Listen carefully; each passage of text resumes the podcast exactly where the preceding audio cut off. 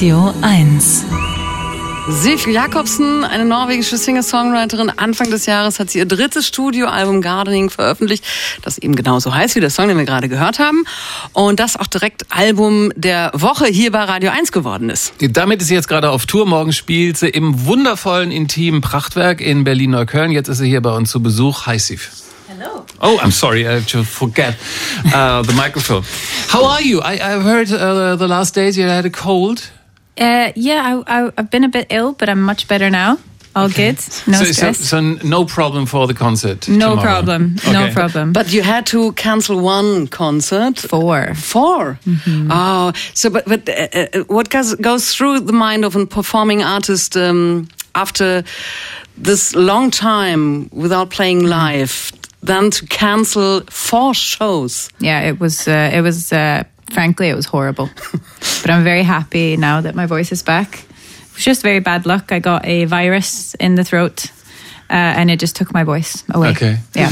Also wir haben gefragt, wie es ihr denn geht, weil wir haben gehört, ähm, ja, sie war ein bisschen erkältet oder vielleicht sogar ein bisschen mehr als erkältet, weil vier Shows musste sie absagen. Sie hat gesagt, oh nee, das war wirklich ganz, ganz, ganz schlimm. Äh, jetzt ist aber alles toll. Das heißt, im morgigen Konzert im Prachtwerk steht nichts mehr im Wege.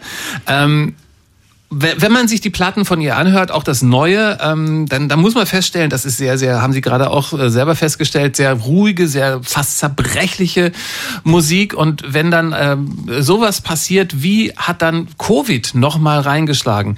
So, so even before the pandemic, uh, your music was right quiet emotionally uh, mellow sensitive and so on.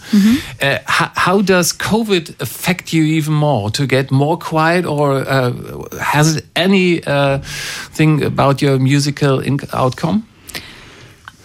Oh, that's a hard question to, to answer. I'm not sure if it, COVID has really affected it. However, I will say that because I wrote this new album, Gardening, during the pandemic, during the lockdown when there was nothing much to do, uh, because because everything was quiet, nothing was going on in my current life.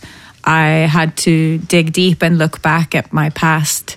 Um, and uh, and so it was a very good opportunity for me to look back and write a very retrospective album.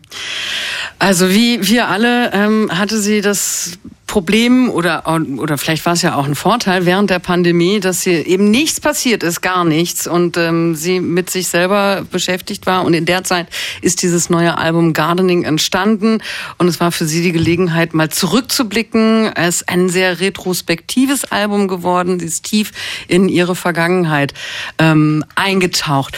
So and this this uh, current album Gardening was um, record of the week at Radio 1. Um, it's uh, it has an artwork shows you in a lush green landscape um, with a watering can even on, on beside you.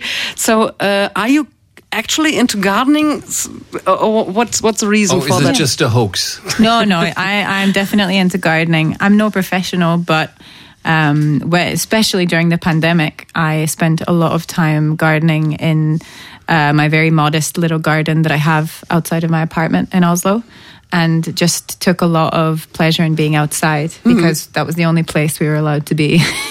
it felt like just outside in the forest in Norway. Right. So, um, uh, so I do. It's not a hoax. I do love it, but I, I am not a professional. A- And, we- and and we heard that not only gardening but also you into the coffee roasting business. Is that true, or is Well- it is that a hoax? No, I am. Well, I am not a coffee roaster. I can't say that I'm a coffee roaster, but I, but I, I I used to work in coffee. I used to work as a barista, Yeah. and my greatest hobby outside of music is coffee. I I love coffee. I've been to two really good coffee places in Berlin already today.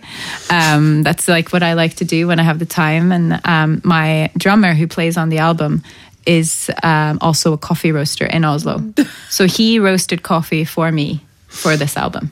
And, and even on tour, you you, you, You have it your with own, me, yes. yes, your own blend. Yes, my own blend. It's called the Gardening Roast. Of course. Yes. Okay. Also nicht nur, dass sie äh, wirklich natürlich halb professionell, also Gärtner, nein, sie äh, hat auch viel mit Kaffee zu tun. Ich wollte wissen, weil ich hatte irgendwo gelesen, dass sie im äh, Kaffee-Röstungsbusiness drin ist. Das nicht direkt, aber sie war äh, auf jeden Fall lange Zeit Barista.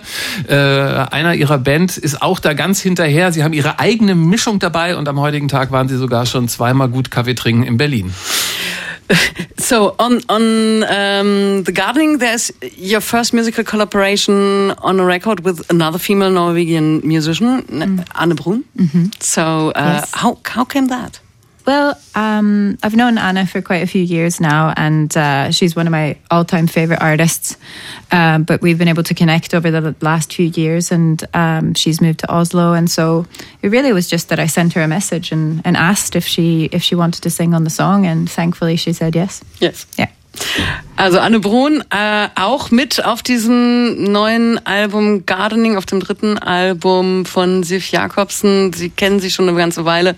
Äh, Sif hat sie einfach angerufen. Sie lebt auch in Oslo und sie ist vorbeigekommen und hat einfach mitgemacht. And so tomorrow uh, the concert. Mm -hmm. uh, what are you doing until then? Just going into coffee bars? Coffee shops. Coffee, excessive.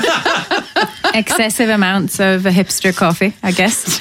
uh, um, the swankier, the what's, better. What's your favorite? Flat white, uh, uh, I, I like uh, either uh, like a drip coffee mm -hmm. or or oat milk latte. Those are my two favorites. Oat, oat milk latte yeah. or drip coffee? Drip coffee, like What's a fi filter. Ah, ah okay. Filter okay. coffee, yeah. Sehr klassisch. Filterkaffee, also richtig aufgegossener Kaffee oder eben ähm, ich habe es schon wieder vergessen. Hafermilch. Hafermilch. Genau. Oat Milk. Also Latte. morgen Abend spielt äh, Sif und zwar im Prachtwerk, Sif Jakobsen im Neuköllner Prachtwerk. Wir haben Tickets für diese Veranstaltung und hören natürlich aber nochmal in einen Song rein, Romans Place. Wenn Sie da morgen dabei sein wollen, rufen Sie einfach an 0331 70 99 111. And Sif, thank you very much for being here. Thank you for having me.